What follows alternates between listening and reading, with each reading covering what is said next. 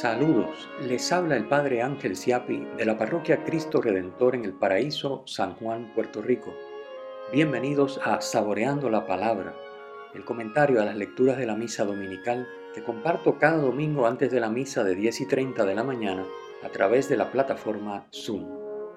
En la descripción de este podcast encuentran de dónde están tomadas las lecturas del domingo. Tienen el enlace al guion de la Lección Divina Comunitaria el enlace a los apuntes a los que se hace referencia en el comentario y la dirección de la página web de la parroquia Cristo Redentor. En el nombre del Padre, del Hijo y del Espíritu Santo. Amén. Dios nuestro, que en este día nos abriste las puertas de la vida por medio de tu Hijo vencedor de la muerte concédenos a todos los que celebramos su gloriosa resurrección, que por la nueva vida que tu Espíritu nos comunica, lleguemos también nosotros a resucitar a la luz de la vida eterna. Por nuestro Señor Jesucristo, tu Hijo, que vive y reina contigo en la unidad del Espíritu Santo y es Dios, por los siglos de los siglos. Amén. Bien, pues tenemos entonces nuestras lecturas de hoy, obviamente Domingo de Pascua, preciosas todas, espectaculares. Vamos entonces a, y sobre todo muy formativas. Vamos a comentarlas como hacemos siempre. La primera lectura es un texto que está tomado de la predicación que hace San Pedro en casa del centurión Cornelio en Cesarea. Recordamos, ¿verdad?, que él tiene la visión y el, centurión también de mandar a llamar a Pedro y Pedro por fin va a su casa y le anuncia obviamente eh, la buena nueva, el Evangelio. Eh, así que el fragmento de hoy obviamente está tomado de ese, de ese trocito y lógicamente refiere a la resurrección porque estamos celebrando el día de Pascua. Esto es importante porque, eh, como les pongo ahí en, los apuntes, es la primera vez que el mensaje cristiano sale del círculo judío y es Pedro que va a casa del centurión Cornelio. El discurso eh, de Pedro sigue el, esquema de muchos discursos que aparecen en el libro de los, de los Hechos de los Apóstoles. Eh, siguen ese mismo esquema. Primero, anuncia a Cristo muerto y resucitado. Es decir, hay un acontecimiento histórico real. Esto no es una fábula, no es un invento, no es una cuestión mitológica. Hay una realidad. Cristo ha muerto y ha resucitado. Número dos, la escritura, y en el caso del texto de hoy habla específicamente de los profetas. La escritura ya lo había anunciado. Es decir, eh, el hecho de que eso esté en la escritura quiere decir que forma parte del plan de Dios no es algo improvisado, no es algo que sucedió y mira, ahora estamos tratando, no, no, es que Dios tenía todo eso planificado, por eso estaba en la escritura y por eso hoy podemos leer la escritura y ver cómo la escritura hermosamente anuncia, incluso desde el Génesis, ¿verdad? Desde la primera caída, el primer pecado de Adán, ya aparece, eh, pondré enemistad entre ti y la mujer, entre tu descendencia y la suya, le dice Dios a la serpiente y entonces ahí ya le anuncia, eh, tú la morderás en el talón, es decir, sí, le vas a hacer daño, pero ella te aplastará la cabeza. Así que ya anuncia lo que se llama el protoevangelio, es decir, a través de esa mujer, que es obviamente María, leída desde el Nuevo Testamento, eh, Dios va a acabar con el poder de la serpiente, porque de María nace Jesús, que es nuestro redentor. Bien, entonces está en la escritura, desde el Génesis. O sea que esto no es un invento, no es, un plan que Dios tiene. Tercera es que parte del esquema del, discurso, eh, dice Pedro, nosotros somos testigos de todo eso. Es decir, no me lo han contado, yo lo vi, yo lo viví. Sobre todo el tema de las apariciones del resucitado, que son tan importantes para suscitar la fe. Es decir, esto no es un invento de un grupito que dijo, vamos a fabricar esta noticia como se hace hoy día y vamos a ponerla a correr a ver qué pasa, cuánta gente engañamos, de que esto no es verdad, de que aquello sí es cierto. No, no, no, no. Nosotros somos testigos, dice Pedro. Eso es parte de todos los discursos. Y finalmente una invitación a la conversión y a prestar fe a eso que ellos están dando, que ellos están eh, predicando. Crean, crean, que es verdad. Nosotros somos testigos, la escritura da fe de ello y hay un acontecimiento real. Cristo ha muerto y ha resucitado. Bien, entonces, eh, interesante cómo eh, en esa predicación aflora el hecho de que el protagonismo es siempre de Dios. Dios es el que eh, dirige los hilos de la historia y desde siempre anuncia una salvación y siempre está detrás de nosotros los seres humanos para buscar nuestro bien, para sacarnos del hoyo en el que nosotros nos metemos y para invitarnos a participar de su vida divina.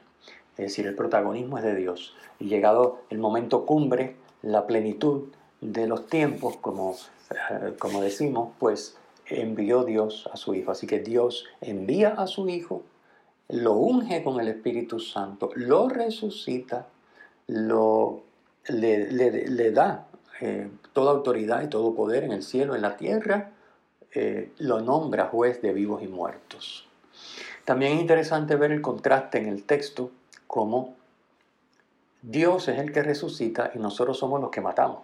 Fíjense cómo dice Pedro en su discurso, lo mataron clavándolo en un madero, pero Dios lo resucitó. Es decir, los hombres lo que sabemos hacer cuando no dejamos a Dios actuar es matar, lamentablemente. Eso es lo que tratamos, incluso con la mejor buena fe.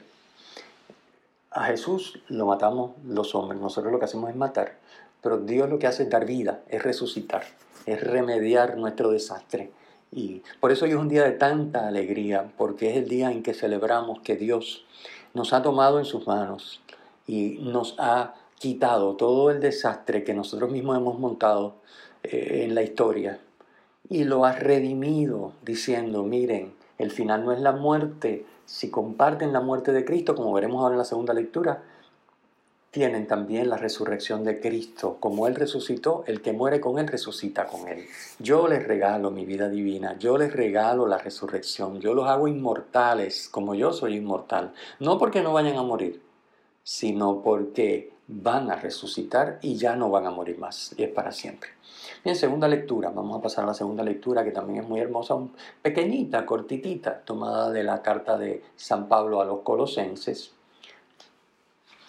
San Pablo en este fragmento dice que por el bautismo los cristianos participamos realmente del misterio pascual de Cristo. Esto, este fragmento es bien importante para que cada uno lo medite y se dé cuenta de la riqueza que se nos ha dado en el bautismo.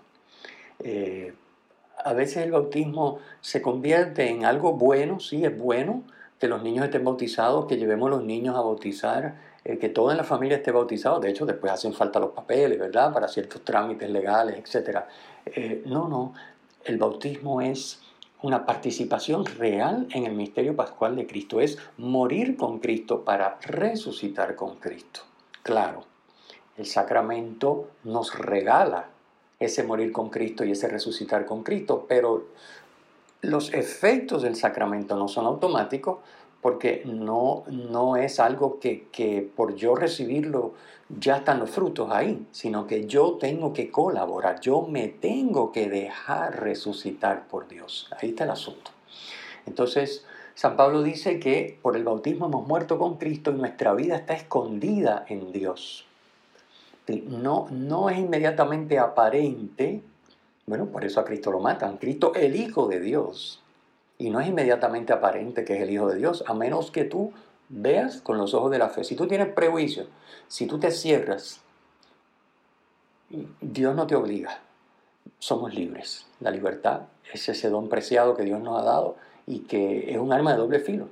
La libertad puesta eh, al servicio de la fe creer y dejarnos transformar por Dios nos da la inmortalidad, la vida eterna, la divinidad.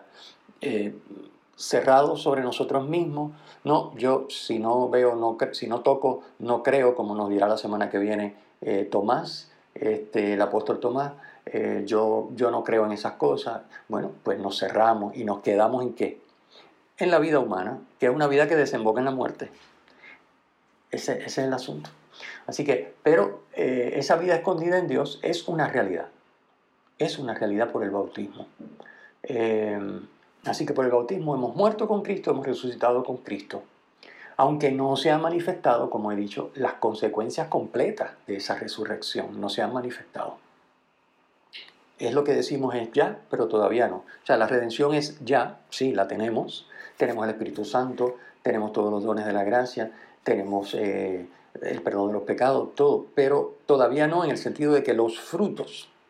Bueno, el primer fruto es que no hemos resucitado con Cristo. Ni estamos en el proceso de resucitar vivencialmente. Nuestra vida todavía no es la vida de Cristo. No podemos decir como San Pablo todavía, ojalá pudiéramos no soy yo, es Cristo quien vive en mí. Estamos en ese proceso. Para eso ha sido la cuaresma. Y para eso es la cuaresma cada año. Para eso son los tiempos fuertes. Y para eso son todos los domingos ahora de Pascua. Para aprender a vivir como resucitados. Así que no estamos todavía resucitados en esta vida. Y no hemos resucitado con Cristo a la vida eterna. Porque eso no se ha dado todavía porque tenemos que morir primero. Así que es ya, pero todavía no. Así que eh, en el interín, ¿qué sucede? Bueno, pues en el interín tenemos todo esto, pero la vida en el sentido sigue igual, eh, porque seguimos atraídos por las cosas de la tierra, seguimos teniendo todos los obstáculos, todas las dificultades, todas las contrariedades y todos los sufrimientos que nos presenta la vida como cualquier ser humano. Así que eh, la fe nos dice que este no es el final y que las cosas no son como aparecen ser. Por eso el que no tiene fe actúa de una manera totalmente diferente al que tiene fe. El que no tiene fe dice, bueno, aquí lo que cuenta es lo que se ve, así que vamos a echar para adelante y a resolver y a bregar aquí, pero a fin de cuentas acaba en la muerte. Eso es absurdo. Si uno piensa bien, una vida sin Dios y sin fe y sin misterio pascual asumido vivencialmente es un absurdo, porque ¿para qué voy a luchar? ¿Para qué voy a hacer nada? ¿Para qué voy a conseguir? Si total a fin de cuentas que voy a, voy a morirme. Y hasta ahí llega todo, porque si no tienes fe, pues hasta ahí llega todo. Entonces es un absurdo. Nosotros sabemos que no, que hasta la muerte llega el proceso de cristificación, de transformación, para dejarnos dar esa resurrección de Cristo y vivir como resucitados. Es lo que San Pablo dice hoy, busquen las cosas de arriba. Así que es el consejo que para que ese bautismo se haga vida en nosotros, tenemos que poner frente a las cosas de abajo y decir, no, no me voy a dejar llevar como se dejan llevar tantas personas por las cosas de abajo, por, por vivir y morir, como decimos, por las cosas de abajo. No, voy a vivir y a morir por las cosas de allá arriba, por los bienes de arriba. Ese es el consejo que nos da San Pablo. Así que, ¿qué quiere decir vivir y buscar los bienes de arriba? Quiere decir dejarnos atraer por Cristo. Y aquí entra el tema de nuestro, tantas veces hemos hablado de la oración, los sacramentos, la frecuencia de sacramentos, este, las prácticas eh, ascéticas, las prácticas, bueno, ahora en cuaresma se nos ha invitado a hacer ayuno, a hacer durante todo el año, los viernes son días de penitencia, eh, así que, bien, aspirar a Cristo, vivir con Cristo, es decir, recorrer todo nuestro día, toda nuestra vida, desde que nos levantamos hasta que nos acostamos, e incluso el sueño, entregárselo a Cristo, vivir con Cristo, no hacer por nuestra cuenta las cosas, sino hacerlas con Cristo, por Cristo, para Cristo, en Cristo. Lo que decimos, ¿verdad? Al final de la plegaria eucarística, por Cristo, con Él y en Él. Pues así, vivir por Cristo, con Cristo y en Cristo, entregados a Dios Padre Todopoderoso. Ese, por eso, ese amén que concluye la plegaria eucarística es el resumen de cómo queremos vivir, de cómo debemos vivir como bautizados que participan del misterio pascual de Cristo. Bien, la fe en Cristo resucitado no es solo una convicción de que Jesús vive, es una experiencia de que Cristo es vida nuestra. Esta expresión vida nuestra aparece en el fragmento de hoy, es bien importante, es la manera en que San Pablo describe eh, esa participación nuestra en la vida del resucitado. Dice, Cristo es vida nuestra, Cristo, vida nuestra. Es decir, Cristo alienta nuestra vida, Cristo nos hace resucitar. ¿Eh? No resucitar de la muerte porque todavía no hemos muerto, eso llegará, sino resucitar a nuestra vida anterior, al hombre viejo, a nuestra vida de hombres muertos que buscan las cosas de abajo y que se afanan y se preocupan solo por las cosas de abajo, sino que las cosas de abajo tienen su justa perspectiva cuando aspiramos a los bienes de arriba, que es el consejo que nos da hoy San Pablo. Así que no solo creemos que Cristo resucitó, sino que Cristo está resucitando en mí y está resucitando en su iglesia. Y esa es la tarea evangelizadora, llevar a todos los hombres y mujeres del mundo a dejar, a, a participar del misterio pascual de Cristo, a partir del bautismo para dejar que Cristo resucite en ellos y muriendo, porque dejar que Cristo resucite en nosotros es morir con Cristo. ¿Ven? es lo mismo. Morir con Cristo quiere decir, no es matarnos, ni es esperar el día de la muerte para morir ese día con Cristo, sino es morir a la manera de ser que busca las cosas de abajo para aspirar a los bienes de arriba. Ese morir es resucitar con Cristo, es dejar que Cristo resucite en mí. Y por lo tanto, cuando eso sucede en los miembros de la iglesia, Cristo resucita en su iglesia, Cristo está entonces vivo y presente en su iglesia. Bien, hablemos un poquitito de unos detalles interesantes del Evangelio de hoy, que también está muy, obviamente está tomado del evangelista San Juan, que siempre pone mucha, mucho, mucha cosa en lo que escribe, ¿verdad? No, no, no es cuestión de leer lo que dice y verlo ahí al costo y se acabó, no, no, tiene siempre mucho. Bien, así que el Evangelio de hoy eh, eh, habla, nos narra, obviamente, un pasaje de la resurrección, obviamente el día de Pascua. Los cuatro evangelios narran la resurrección, eso está claro. Todos hemos leído los pasajes en los evangelios donde se narra la resurrección de Cristo. Y esa resurrección se narra a partir de dos realidades. Uno, el sepulcro que encuentran vacío. Y dos, las apariciones del resucitado. No a todo el mundo, sino a algunas personas. Obviamente a sus discípulos, a los apóstoles y a una serie de personas que él en su infinita sabiduría determinó. Así que, eh, que Pablo enumera, ¿verdad? En una de sus cartas, se apareció a este y al otro y al otro y luego a más de 500 hermanos. En fin, eh, eso. Las dos realidades son el sepulcro vacío, encontrarse, ser testigo de que el sepulcro está vacío, y dos, ser testigos de que el resucitado, yo me he encontrado personalmente con el resucitado porque he tenido una aparición de resucitado. De hecho, la semana que viene en el Evangelio vamos a ver Cristo resucitado, los apóstoles cerrados por miedo a los judíos, y Cristo resucitado traspasa, ¿verdad? Porque ya no está sujeto a tiempo y espacio, entra y, y donde están ellos reunidos se hace presente y les dice paz. Así que ese es el gran regalo pascual, la paz. Bien. Entonces, eh, en el pasaje de hoy se nos narra que María Magdalena es la primera en llegar al sepulcro. Pero aunque ella es la primera en llegar, los primeros que entran son los apóstoles y concretamente el primero que entra es Pedro. ¿Ok? Fíjense que el problema que tiene María, por lo que él sale corriendo de allí y llega a una conclusión errónea, es porque ella está buscando el cadáver.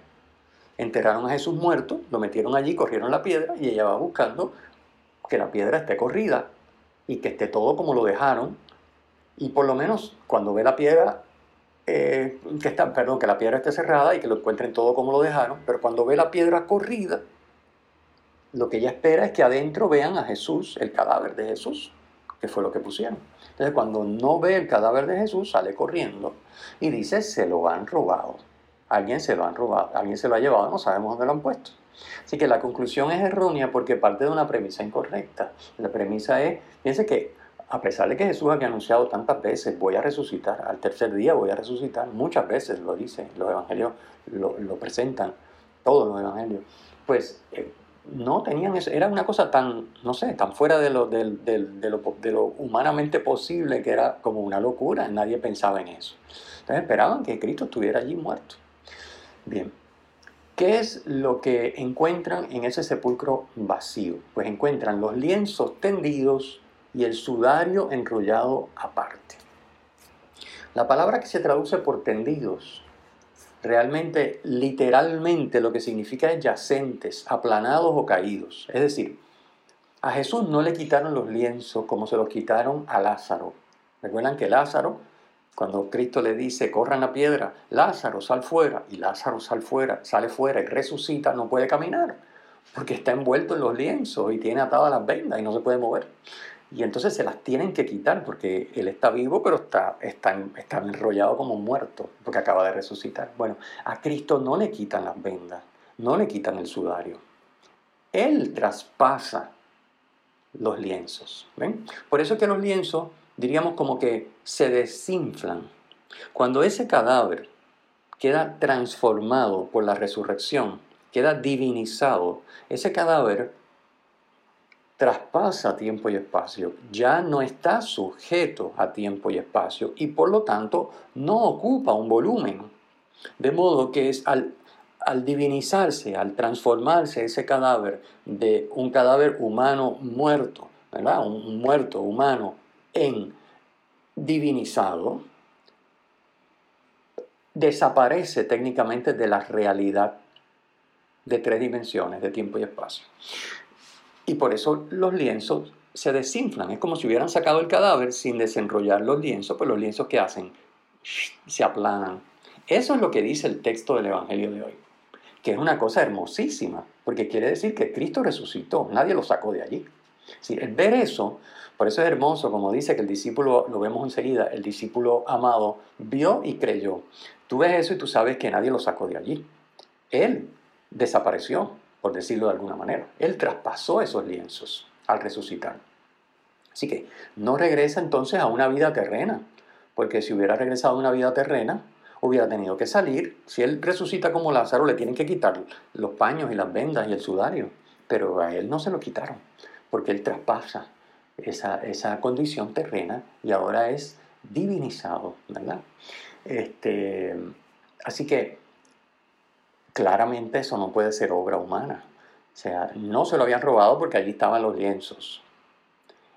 Y no le habían quitado los lienzos, simplemente él salió de los lienzos dejándolos allí, donde lo habían puesto. Piense qué cosa tan hermosa, tremenda para contemplar hoy, día de Pascua.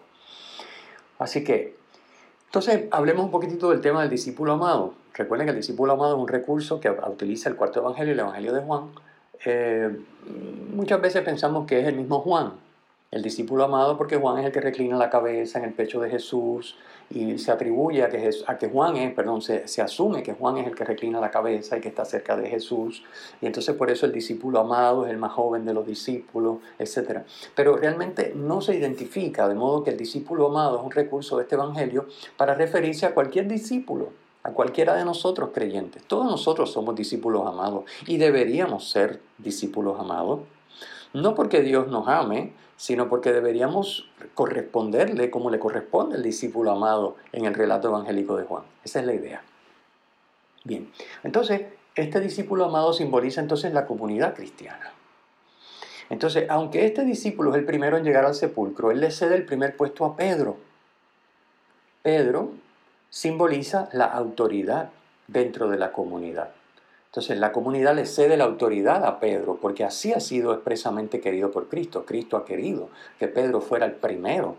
¿eh? Y ya lo veremos después en el capítulo 21, ahora en este tiempo pascual. Apacienta, Pedro, ¿me amas? Apacienta mi rebaño. Así que Pedro tiene esa encomienda, Pedro y sus sucesores hasta el día de hoy, el Papa Francisco. Así que Pedro simboliza la autoridad, el discípulo amado simboliza la comunidad. El discípulo amado corre más deprisa que Pedro, dice el relato. Uno puede pensar, bueno, porque si es Juan, Juan es más joven que Pedro. Pero realmente es una imagen plástica para significar lo que es tener una experiencia del amor de Jesús. ¿eh? La persona amada, cuando uno se va a encontrar con la persona amada, con una persona que uno ama mucho, uno corre. Entonces es una expresión para decir hay mucho amor. ¿eh? Corría más. Había más experiencia de amor en el discípulo amado. Eso es lo que está diciendo el texto. Fíjense que es interesante, ese discípulo amado que corre, corre y llega primero, él llega antes y es el que cree. El texto dice, vio y creyó. Pedro llega un poco más tarde, es el primero que entra, pero de él no se dice en el texto que creyera. Obviamente tiene que haber creído, pero en el texto específicamente de hoy no se dice que creyera. Pedro no entiende la muerte como una muestra de amor. Recuerden que cuando Cristo le hace el anuncio de su pasión, el Hijo del Hombre tiene que sufrir a manos de los sacerdotes y de los eh, fariseos, de los sumos sacerdotes, etc. Y, va a ser torturado, crucificado, pero al tercer día resucitará. Pedro le dice, Dios te libre, que eso no te puede pasar. Recordamos ese pasaje, esa, esa, esa. Es decir, Pedro no puede entender que la muerte sea una muestra de amor. Sin embargo, en la última cena, sobre todo en el Evangelio de Juan, Jesús es clarísimo no hay amor más grande que dar la vida por los hermanos. Bueno, más claro, imposible. Y eso es lo que hace Jesús. Muere y da su vida por los hermanos. Nadie se la quita. Él la da libre y voluntariamente. Entonces, Pedro no, no entiende esto. Y aparentemente en este pasaje todavía no lo entiende. No ha entendido que la muerte es una muestra de amor. Entregar la muerte por la persona que uno ama es una muestra de amor. Y a la misma vez Dios hace que esa muestra de amor, cualquiera, pero esta que es la muestra de amor suprema, dar la vida por el que uno ama, sea una fuente de vida. Eso no lo hace la muerte, eso lo hace Dios que transforma la muerte en vida. Recordemos que unos días antes, en el palacio del sumo sacerdote, el Viernes Santo, eh, Pedro había negado a Jesús, después de haber dicho, no, yo, yo aunque todos te abandonen, yo no. Pues, pues, había negado a Jesús.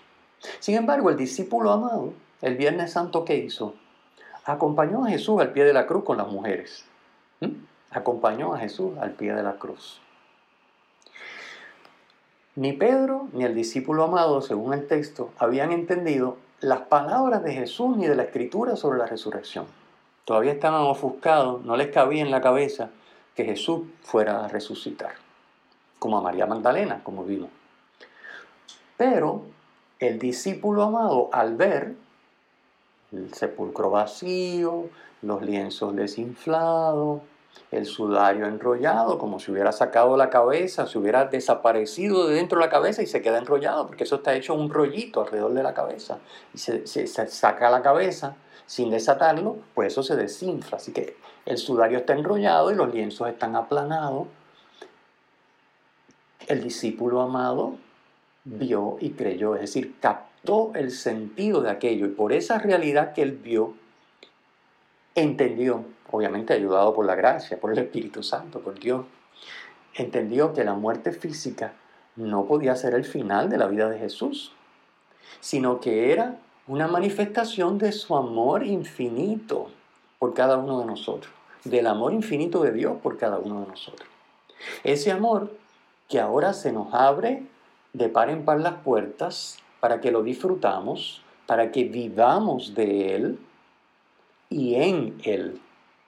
Es la vida que Cristo, la vida en Cristo de la que hemos hablado en la segunda lectura al comentar el texto de San Pablo es el amor. Dios, que es amor, nos ofrece su amor a través del sacrificio de Cristo hasta la muerte, transformando esa muerte en vida para nosotros. Por eso el día de Pascua es un día hermoso y por eso el resucitado tiene las llagas, tiene los, clavos de la cruz marcados en sus manos, tiene la lanza marcada en su, en su pecho, porque es el crucificado resucitado. Es decir, es el amor hasta la muerte transformado en vida. Y es la gran lección de Pascua. Para nosotros vivir como resucitados significa hacer lo que hizo Jesús, dar vida muriendo. No muriendo porque nos vayamos a morir y se acabó la vida, sino muriendo a nosotros, a nuestros egoísmos, para vivir, para servir a los demás, como Cristo. Yo no he venido a ser servido, sino a servir.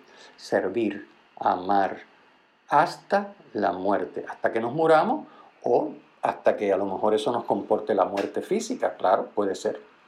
De modo que Dios pueda, si hemos muerto con Cristo, resucitarnos, es decir, hacernos participar como a Cristo, transformando esa muerte en vida de su vida, que ahora es inmortal, que es la vida eterna. Bueno, pues ese es el Evangelio de hoy, que está espectacular, como ustedes pueden ver. Yo les invito otra vez a leerlo, reflexionarlo y meditarlo sobre todos estos días de Pascua. Hoy comenzamos la octava, y la octava es un día, litúrgicamente es un solo día, el día de Pascua. Es un día tan hermoso, tan importante, tan grande, lo que hoy estamos celebrando, que dura ocho días. Dura desde el domingo de Pascua, mejor dicho, desde la noche del sábado que se celebró la vigilia, el domingo de Pascua, que es hoy, Toda la semana es domingo de Pascua. Hasta el próximo domingo, que es el domingo de la Divina Misericordia por la noche, ahí termina la octava de Pascua. Ahí termina el día litúrgico de la Pascua. Porque un día no alcanza para celebrar esta cosa, este, este regalo tan grande, esto que estamos celebrando hoy. Bien, pues nada, terminamos con la bendición. El Señor esté con ustedes y con tu espíritu. Que la bendición de Dios Todopoderoso, Padre, Hijo y Espíritu Santo, descienda sobre ustedes y les acompañe siempre. Amén. Si te ha gustado este podcast, por favor usa el enlace para compartirlo con tus amigos.